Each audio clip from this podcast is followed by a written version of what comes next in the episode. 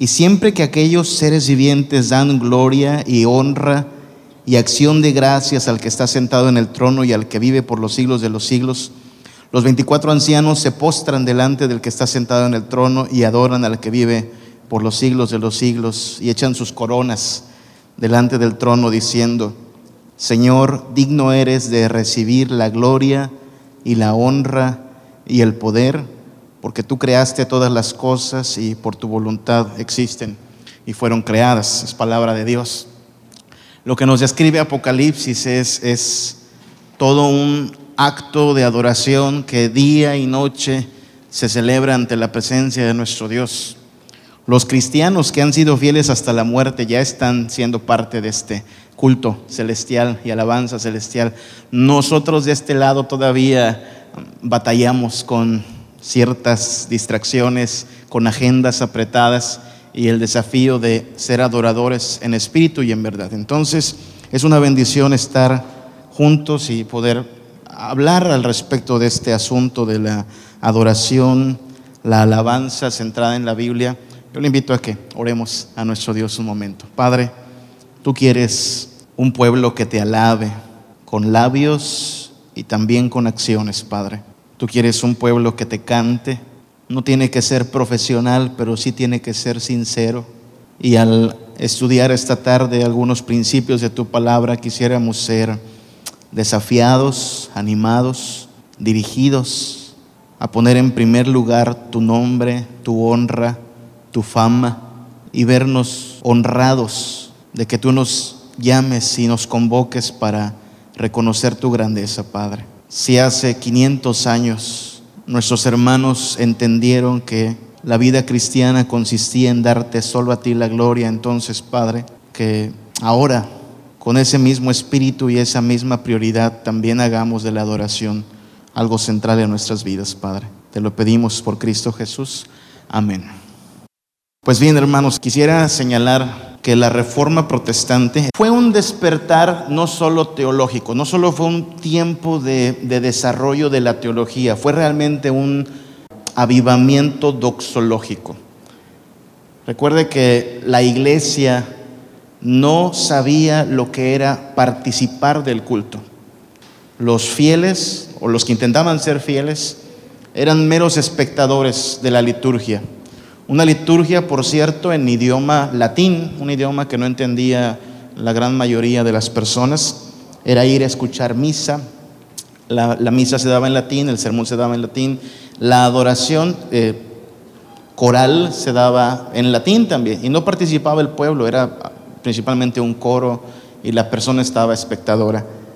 Y de pronto los reformadores entregan a los creyentes la Biblia y esta empieza a ser leída y empieza a ser transmitida, pero también empieza a ser transformada en cánticos. Y gran parte de lo que hoy tenemos en el culto presbiteriano, bueno, no asumo que la mayoría de los que estamos aquí somos presbiterianos, pero si hay de otras denominaciones también eh, estamos en familia, unidos por el Evangelio de Cristo. Pero la herencia presbiteriana en gran parte es producto de este movimiento de la reforma, de tomar la palabra de Dios y comunicarla al pueblo, pero también dirigirla a Dios como alabanza.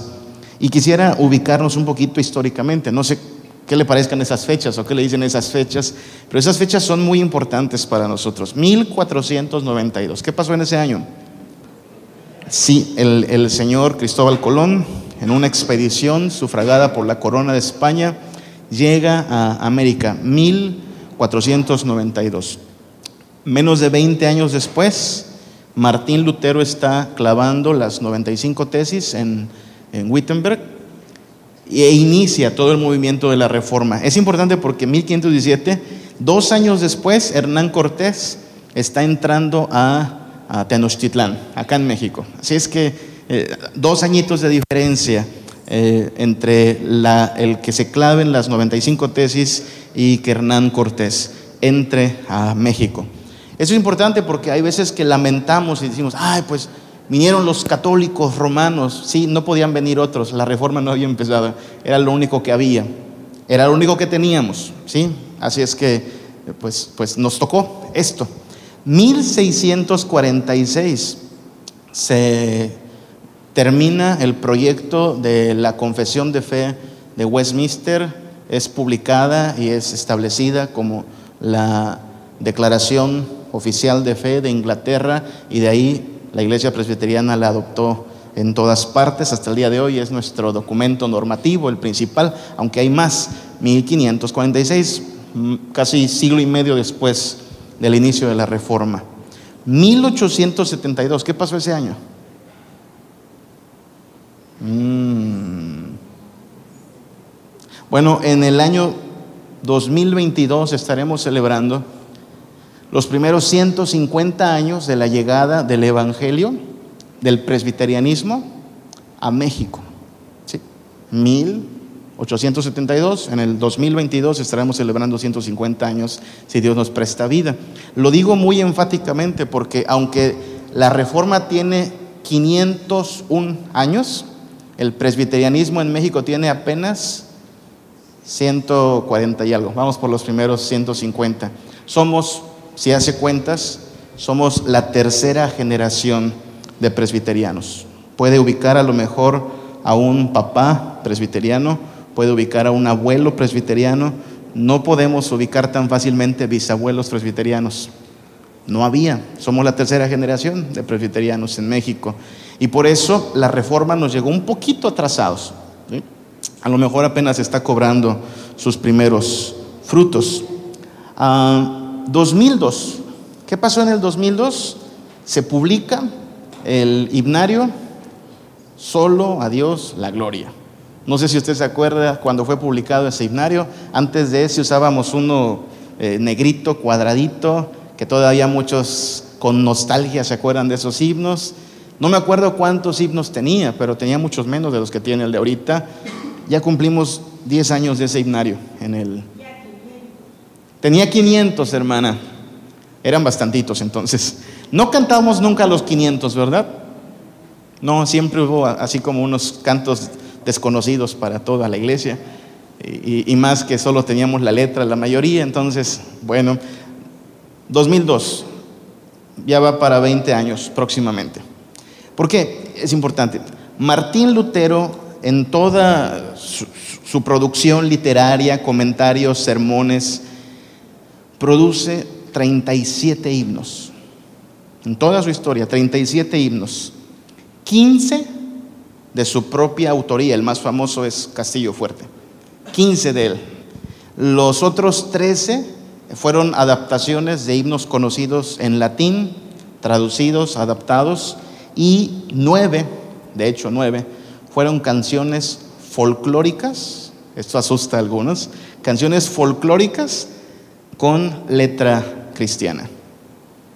Martín Lutero, el gran reformador, se atrevió a tomar ah, música profana y meterla a la casa de Dios.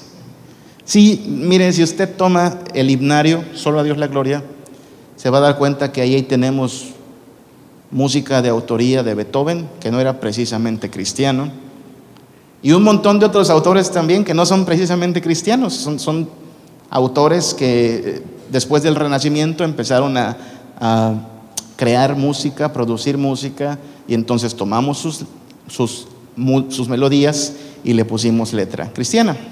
Así funciona principalmente. Martín Lutero empezó con esto. Eh, Juan Calvino fue un poco más eh, austero. Martín Lutero era muy dado a, a, que entraran los instrumentos, que participaran los hermanos.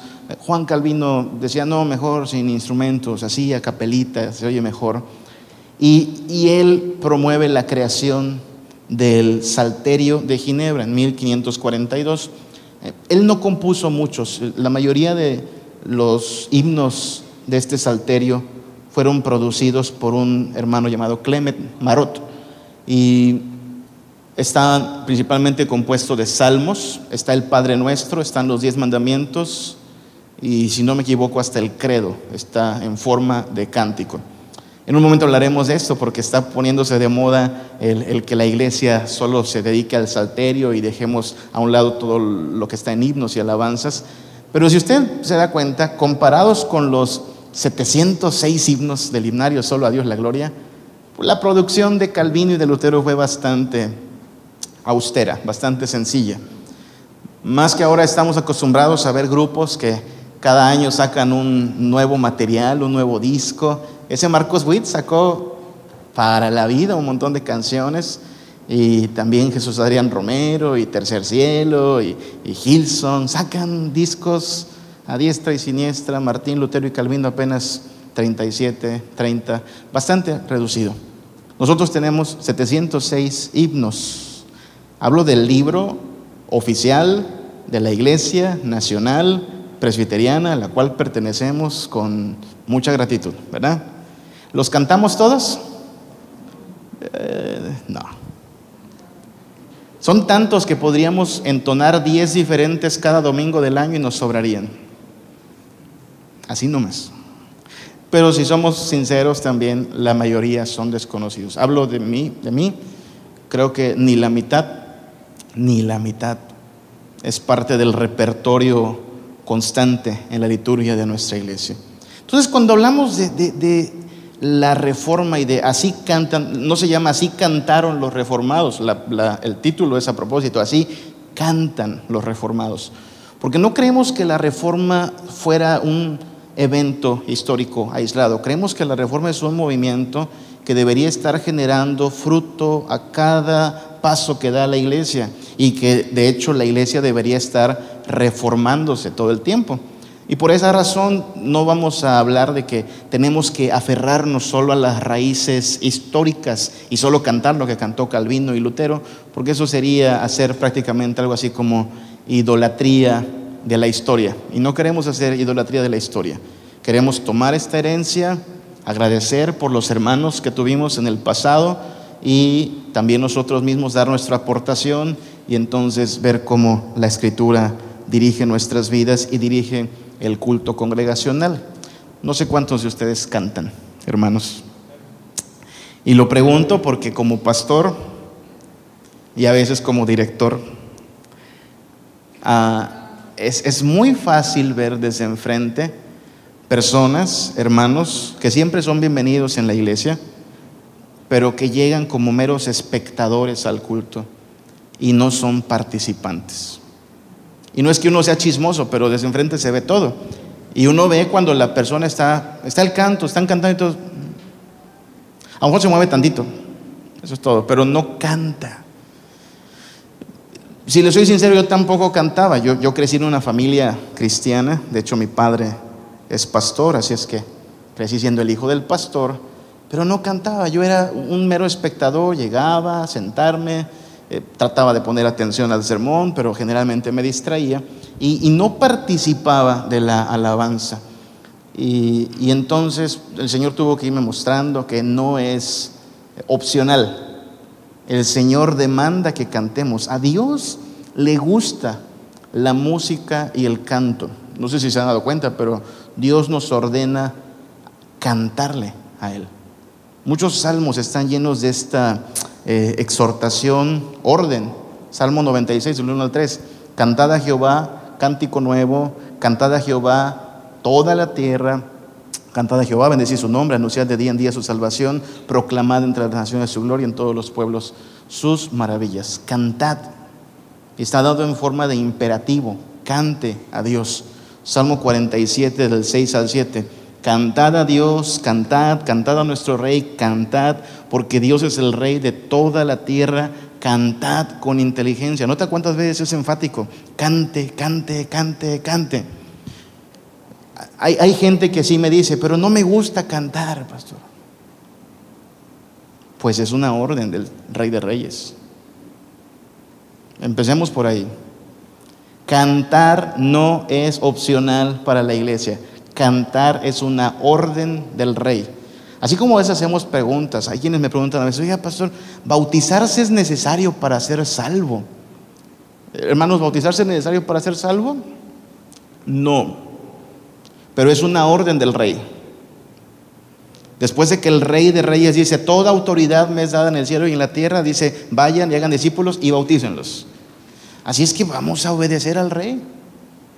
Pero, ¿qué tan importante es? Bueno, es tan importante que el rey lo pone como orden.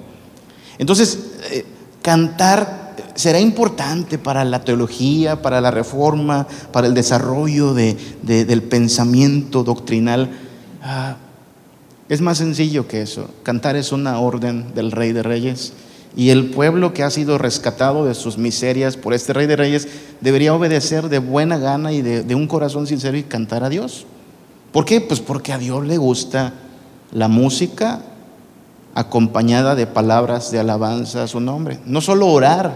De hecho, no sé por qué parece que es una práctica muy devocional y está muy bien, le animo a que ore, pero hay en la Biblia más mandamientos a cantar que a orar.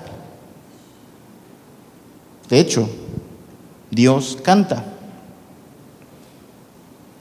A veces pensamos en imágenes de Dios gobernando, de Dios enviando la lluvia, de Dios cuidando a sus hijos. Todas esas son imágenes bíblicas, pero hay imágenes bíblicas de Dios cantando. ¿Se imagina Dios cantando? Al menos es lo que dice Sofonías 3:17. Jehová está en medio de ti, poderoso, Él salvará, se gozará sobre ti con alegría. Él es un Dios gozoso, callará de amor, se regocijará sobre ti con cánticos. Él va a cantar, es lo que dice el texto. Él canta. Y la imagen es la imagen de un papá que toma en sus brazos a su hijo y lo trata de calmar. ¿Ves esa frase? Callará de amor. Es, es, como um, tratar de calmar a un hijo que está inquieto. Y lo siguiente que hace es cantarle a su hijo. Es lo que hacen las mamás cuando el hijo está inquieto, ¿no? Lo agarra y le canta. Eso es lo que está haciendo Dios con su pueblo. Toma a su pueblo, lo tranquiliza y le canta con alegría. Así es que cuando usted piense en cómo será Dios, piense en esta imagen de Dios cantando con su pueblo y deleitándose en esta eh, manera de mostrar su amor. Insisto, Dios manda que le cantemos. El libro más grande de la Biblia, 150 capítulos, no se leía, se cantaba. Había salmos para la liturgia, bueno, para el servicio en el templo, en el tabernáculo. Había salmos que se llaman salmos ah, de ascenso, que se piensa que eran cantados cuando los peregrinos iban camino a Jerusalén. Subiremos a Jerusalén, al monte de Sion. Iban cantando los peregrinos. Hay salmos en escala menor, me refiero a escala menor eh, sentimental, salmos tristes, ¿sí? Angustiada está mi alma, estoy cansado y aún así clama a Dios. Hay salmos llenos de esperanza. Jehová es nuestra roca, nuestra salvación. En todos los matices de la experiencia humana tenemos salmos. Y el pueblo de Dios aprendió esto y, cantaba a su Señor. El apóstol Pablo en el Nuevo Testamento dice en Efesios 5, 19 que debemos hablar entre nosotros con salmos, con himnos, con cánticos espirituales, cantando y alabando al Señor en vuestros corazones. Es enfático Pablo también. También en Colosenses 3:16, la palabra de Cristo more en abundancia en vosotros enseñándoos y exhortándoos unos a otros con toda sabiduría. Y luego dice, cantando con gracia en vuestros corazones al Señor con salmos e himnos y cánticos espirituales. Otro día hacemos un exégesis de qué es salmos, himnos y cánticos espirituales, pero al menos lo que dice es que estas cosas se cantan. Y entonces deberíamos cantar y deberíamos prepararnos cada vez que sabemos que hay reunión de adoración como el pueblo que va a hablar de Cristo, va a cantar de Cristo, va a celebrar lo que Cristo hizo por nosotros. Hablemos un poquito del fenómeno del canto. Tengo dos hijos, una niña de siete años y un chaparrito de apenas, apenas va a cumplir dos años. Entonces, de pronto dejé de escuchar a los Tigres del Norte y dejé de escuchar a Vicente Fernández, como buen norteño, y empecé a escuchar a, Barney y sus amigos, a Hi-Fi, a Lazy Town. Bueno, Plaza Sésamo no, pero algunos de aquí sí crecieron con eso. ¿Qué tienen en común estos programas? Mucha canción. Y de hecho por eso le gusta a los niños. Ah, hubo, hay un, hombre llamado Howard Gardner. Howard Gardner eh, propuso la teoría de las inteligencias múltiples Él habla, creo, de ocho inteligencias múltiples. Vaya, lo que dice es, no aprendemos igual, aprendemos de diferentes maneras. Unos aprenden tocando, otros aprenden mirando, pero una inteligencia que está presente en todos los humanos es la inteligencia musical. Howard Gardner dice, es una inteligencia, es una forma de aprender. Usted lo sabe, si usted viaja en autobús y le toca escuchar el repertorio que trae el señor del autobús, cuando llega a su destino, usted ya va cantando la cancioncita de moda y se la aprendió. Porque de alguna manera las palabras acompañadas de música tienen este eh, recurso mnemotécnico, lo memorizamos más fácilmente. Si tiene musiquita, lo aprendemos. Y por eso a veces andamos aprendiendo cosas que no deberíamos aprender, pero como tenía musiquita se hizo pegajoso. Ah, incluso los lingüistas, los expertos en lingüística, idiomas, dicen que los humanos no hablamos, cantamos. Me parece que hay que, hay que considerar esta teoría. Los seres humanos en realidad cantamos. Piensen en el ritmo que tiene nuestra forma de hablar. El ritmo que tiene nuestra forma de hablar es constante, podemos usar palabras, usar sílabas, en eso se basa también eh, la poesía. Y por cierto, hablamos diferente. Ahí en el norte tenemos un cantadito bien raro, como que a las palabras le damos cierta entonación al final. Y acá en el, norte, en el sur hablamos aporreado, un poquito aporreado. esta entonación hace que las palabras tengan un cantadito. ¿Ha escuchado cómo hablan los ah, brasileños? Los brasileños hablan un poco diferente, dicen las cosas con cierta entonación. Y esa entonación, si le pusiéramos eh, cierto análisis, los músicos que están aquí, saben que tiene notas musicales. Algunos eh, armónicos quizá, pero hay notas en ello. Y de hecho el hip hop, que no voy a hacer una apología del hip hop, pero que parece que es solo palabra tras palabra, se basa precisamente en que al hablar llevamos cierto ritmo y al hablar con cierto ritmo tenemos cierta melodía.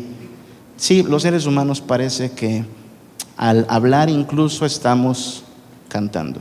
Ahora, lo que Dios quiere es que el pueblo de Dios le cante y por eso le dice pónganle melodía y cantar nos ayuda precisamente a recordar. ¿Cuántos de aquí podrían decirme de memoria? No, no muy exagerados, pero 50 textos bíblicos. ¿Alguien se atreve a pasar aquí al frente y decir 50 textos bíblicos de memoria?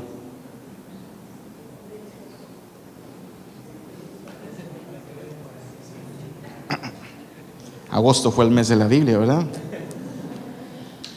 Bien, es complicado, a veces ni los pastores podemos o pueden memorizar toda la Biblia, deberíamos, pero sí creo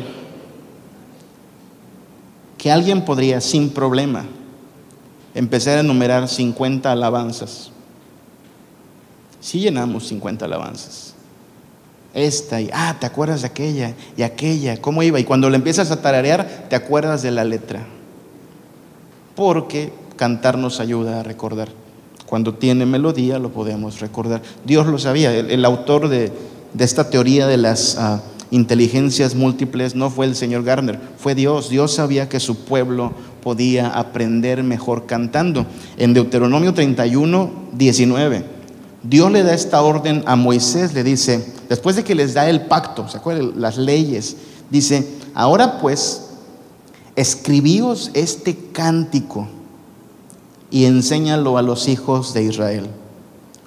Ponlo en la boca de ellos para que este cántico me sea por testigo contra los hijos de Israel.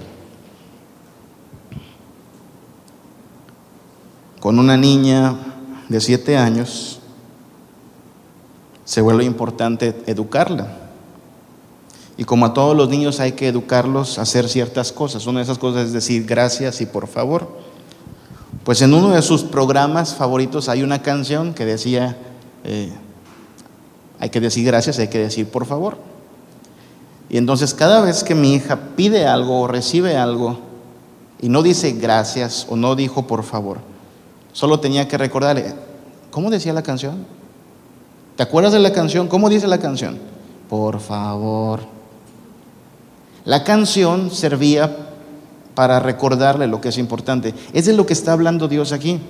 Le está diciendo a Moisés, mira Moisés, aquí está la ley, ahora a esta ley, a este pacto, conviértelo en cántico y me será testigo contra ellos. El día que mi pueblo se revele, el día que mi pueblo se eh, muestre desobediente, solo tendré que recordarles, ¿cómo iba la canción, hijos? ¿Cuál era la canción que les enseñó Moisés? Ustedes la cantan. Acuérdense de la canción. Es lo que está diciendo el Deuteronomio 31, 19. Eh, este cántico iba a ser la forma de instrucción. Recuerde que hablamos de una época en la cual no hay colegio público ni privado. Cada padre se hace responsable de la educación de sus hijos y la ley se resume en, en amarás al Señor tu Dios con todo tu corazón y se le da a los padres la rectoría de la educación, ¿se acuerda? Hablarás de estas cosas estando en tu casa y al acostarte y cuando te levanten. Así es que cantar se volvía una forma muy práctica y, útil de educar. Nosotros lo sabemos y entonces debemos asimilar el poder que hay en el canto congregacional, porque lo que una iglesia canta revela lo que esa iglesia cree. Si llega una iglesia y están cantando que hay que machacarle la cabeza al diablo. Yo sé mucho de esa iglesia. Si llego a una iglesia y están cantando una canción fuera del contexto bíblico, subjetiva, melosa, eh, pero no es bíblica. Sabemos mucho de esa iglesia. Es la razón por la cual algunos himnos que estaban en aquel himnario negrito quedaron fuera del nuevo himnario. Hubo una comisión teológica, dijo, no, no, esto no lo podemos cantar más. principalmente había un canto, siempre me acuerdo de este, porque el canto se llamaba Hogar de mis recuerdos. ¿Se acuerda de ese canto? Hogar de mis recuerdos. Lo dejaron fuera porque el hogar de mis recuerdos está bonito, pero no dice nada bíblico, nada doctrinal, no habla de Cristo, no habla de la redención. Está bonita. Y creo que la puede seguir cantando quien quiera, pero en la liturgia eh, estaba fuera del lugar.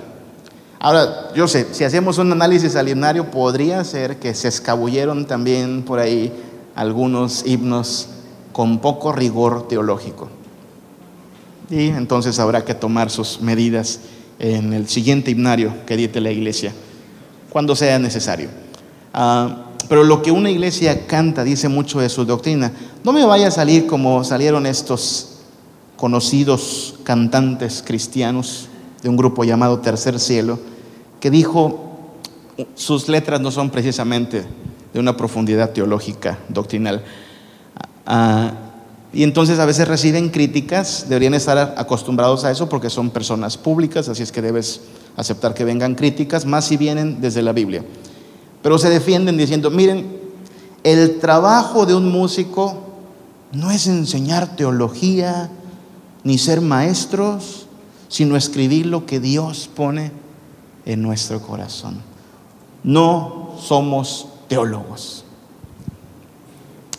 Pues con su perdón, don Juan Carlos Rodríguez, pero todos somos teólogos. Todos tenemos una teología operativa, todos creemos algo acerca de Dios. Hasta el diablo es teólogo, porque el diablo tiene un pensamiento acerca de Dios. Aún el ateo es un teólogo. Su teología es que Dios no existe, pero esa es su teología. Es decir, sabemos o creemos algo acerca de Dios. Y en gran parte lo que cantamos refleja lo que creemos. Por esa razón debemos ser muy cuidadosos, ya que lo que cantamos lo vamos a recordar mucho, debemos ser cuidadosos de que nuestros cantos estén saturados de la palabra de Dios. Recuerde que el móvil de la reforma, de esas cinco solas, ¿cuál iba primero? Solo la escritura. Entonces, el parámetro para incluir un canto en el culto, y no lo pregunté a propósito, no sé aquí cuántos están involucrados en el ministerio eh, de alabanza de la iglesia, en la liturgia, y no lo quiero saber. Lo que sí sé es que el parámetro para incluir un canto no es que se puso de moda, no es que acaba de salir en el reciente disco, no es que está padre en los arreglos musicales, no es ni siquiera que es el que me gusta más, sino que esté saturado de la palabra de Dios, que, nos lleve a, a pensar bíblicamente. Colosenses te dice, la palabra de Cristo more, y donde subrayo es en abundancia. Y cuando hay abundancia de la palabra, entonces los salmos, los himnos y los cánticos son espirituales. necesitamos cantos saturados de la palabra de Dios. Otra forma de decirlo es, si, si por algún motivo nos quedáramos sin Biblias, hermanos, y solo pudiésemos conservar nuestros himnarios, ¿Tendríamos suficiente palabra? Si nos quitaran nuestras Biblias y solo nos quedáramos con el repertorio de alabanzas, ¿tendríamos suficiente Biblia para decir esto, esto es todavía suficiente? Por eso es importante mantener el rigor bíblico, no, no para tener solo cabezas infladas de información, sino para que esta palabra de Dios sea constantemente recordada por su pueblo. Necesitamos ejercitar, de hecho, una memoria bíblica. Yo no quiero ponerme legalista, de, verdad que lucho contra el legalismo en la iglesia, pero hubo una época en la cual memorizábamos textos bíblicos. Me parece que necesitamos eh, cierta disciplina en la memorización de la palabra de Dios. Y en la medida en que nuestros himnos estén saturados de la palabra de Dios, podremos ejercer una memoria bíblica. A veces pasa que por este mundo caído en donde las cosas fallan, estamos cantando y de pronto eh, las pantallas dejan de emitir señal. ¿Qué hace la congregación cuando la pantalla se apaga? Volteamos a ver a Juanito, ¿no? ¿Qué pasó? Y dejan de cantar. Y a veces me pregunto, ¿por qué dejan de cantar? Oiga, tantos años cantando santo, santo, santo, ya debería estar en nuestra memoria, ¿no? Tantos años cantando las alabanzas. No, no, deberíamos dejar de cantar. Es, es algo que debe estar, de verdad, hermanos, hasta para prevenir el Alzheimer, necesitamos ejercer, ejercitar la memoria. Y Dios quiere que su pueblo esté recordando esto. Ahora, cantar no solo nos ayuda a recordar, cantar nos ayuda a sentir.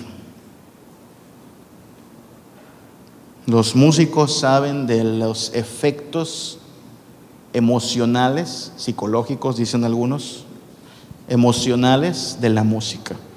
La música puede estar en tonos alegres, mayores, brillantes, y ah, estás con una actitud positiva. Por ejemplo, una música con la cual uno no se puede poner de malas es la música en estilo reggae. El reggae es de por sí así suave, alegre. Uno no puede ponerse depresivo con el reggae. Ahora hay música en escala menor, sentimental. No la escuche cuando está triste porque acaba cortándose las venas, porque tiene este efecto de llevarnos más, a, a la introspección. Lo sabían también eh, quienes se han dedicado a torturar personas a lo largo de la historia, saben de este efecto emocional y ha sido utilizada la música también para torturar. Nosotros no queremos ser torturados, de hecho Dios no quiere que la alabanza sea una tortura, sino que nos lleve también a, sentir, se vale sentir. Y eso es algo que, debo decir um, en una iglesia como la nuestra, la iglesia presbiteriana, ha sido en sus tres generaciones eh, sospechosa de las emociones. No sé cómo usted creció, pero yo crecí en una iglesia donde era sentarse así, como soldadito, cuidadito mire para un lado, cuidadito mire para otro lado, porque eso es irreverente. Y, en mi iglesia, allá en el norte, no usamos batería ni, ni estas cosas. Estas cosas son de los pentes. Nosotros usamos órgano, todo solemne. Y de pronto un día me invita un amigo a uno de esos conciertos donde aplauden y levantan las manos. Yo, yo me sentí raro. Pero después me empezó a gustar más allá. Y por un tiempo dejé de ser presbiteriano y fui más, más.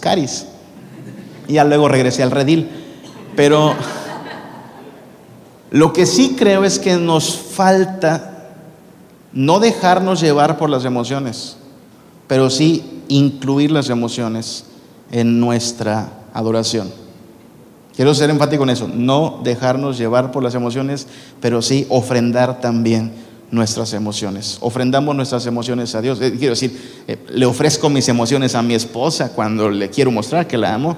Le ofrezco mis emociones a mis hijos porque quiero demostrarles que los amo. Les comparto mis emociones. ¿Por qué no habría de ser legítimo ofrendar a Dios nuestras emociones, nuestro gozo, nuestra tristeza por el pecado? Nuestro arrepentimiento no es solo un arrepentimiento de la voluntad, sino también de los sentimientos Así es que las emociones deberían estar presentes. Salmo 137 de 1 al 4 es un salmo triste, es un salmo eh, que recuerda el tiempo del exilio, Israel fuera de casa. Este es como el cielito lindo de, de los judíos, ¿no? Si muero lejos de ti.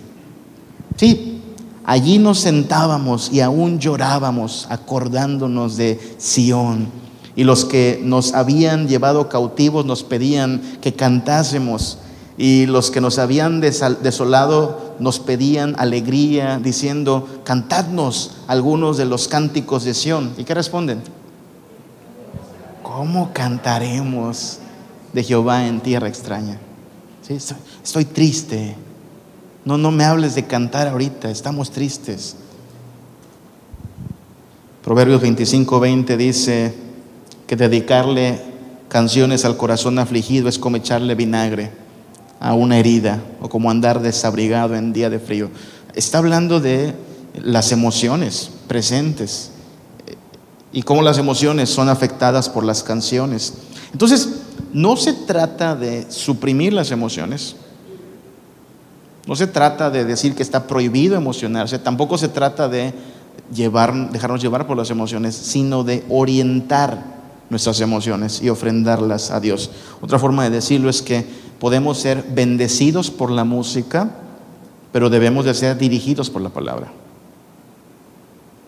A tal grado que a lo mejor si un día nos quedamos sin luz, no sé si ha pasado eso también acá, pero es una experiencia bastante interesante quedarnos sin luz y por lo tanto esos aparatos no funcionan y aún así cantar. No importa que sea capela, podemos cantar porque la alabanza, aunque es bendecida por la música, no depende de la música, es dirigida por la palabra. Cantar nos ayuda a estar unidos. Déjeme voy un poco más rápido. Usted no sé si sepa o ha tenido la experiencia de encontrarse en una reunión de cristianos, pero de diferentes nacionalidades. ¿Ha tenido esa experiencia? Un día me pasó eso allá en, Tampico, donde alguna vez fui pastor y ese día nos cayeron al mismo tiempo hermanos de Corea y hermanos de Estados Unidos. Así, de visita, coreanos y estadounidenses y nosotros tan pequeños cantando. Creo que estábamos cantando cuán grande es Él. Pero era interesante escuchar a mis hermanos cantar en coreano y a estos de acá cantar en, en inglés nosotros en español.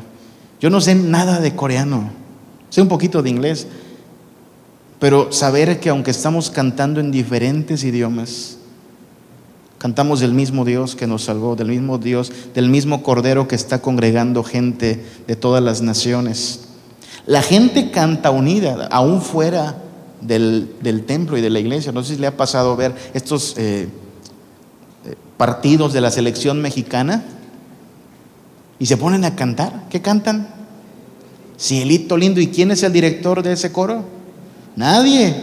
Como que espontáneamente y hasta ese canto se vuelve el, himno para que a ver si así se animan los de la selección y meten bien los goles. Están unidos. He ido a, estos restaurantes donde si eres cumpleañero, te dan un pastelito especial y estamos los amigos y empezamos a cantar, allá, allá cantamos las mañanitas. Y al rato toda la gente en el restaurante está cantando las mañanitas. Ni conocen al cumpleañero, pero se unen. ¿Se da cuenta? Cantar tiene este magnetismo de que la gente quiere unirse al canto. Pues la iglesia tiene esta bendición de que puede estar unida. Apocalipsis 5 del 8 al 10 habla de un grupo de inmenso de santos que cantan un cántico nuevo diciendo, digno eres de tomar el libro, abrir sus sellos porque tú fuiste inmolado. Vaya, e-, este es el coro que Dios está juntando, que Cristo está juntando. Lo que nos une es el Evangelio, hermanos. Si pudiésemos ir a un culto a África, se daría cuenta que la liturgia es muy diferente en África. Un culto en Australia, un culto en Japón, un culto en Cuba. Los cubanos tienen cierto saborcito al cantar. Pero no importa eh, eh, la diversidad, lo que nos une es el Evangelio. Y si está saturado de la palabra, eso que cantamos, el ritmo es secundario. Dios está juntando un coro y en este coro debe haber personas que están interesadas en honrarle a Él por lo que Él ha hecho a través de Jesucristo. Y esto que cantamos debiera estar saturado de la palabra de Dios. Quiero cantar una linda canción de aquel que mi vida cambió Quiero cantar una linda canción de aquel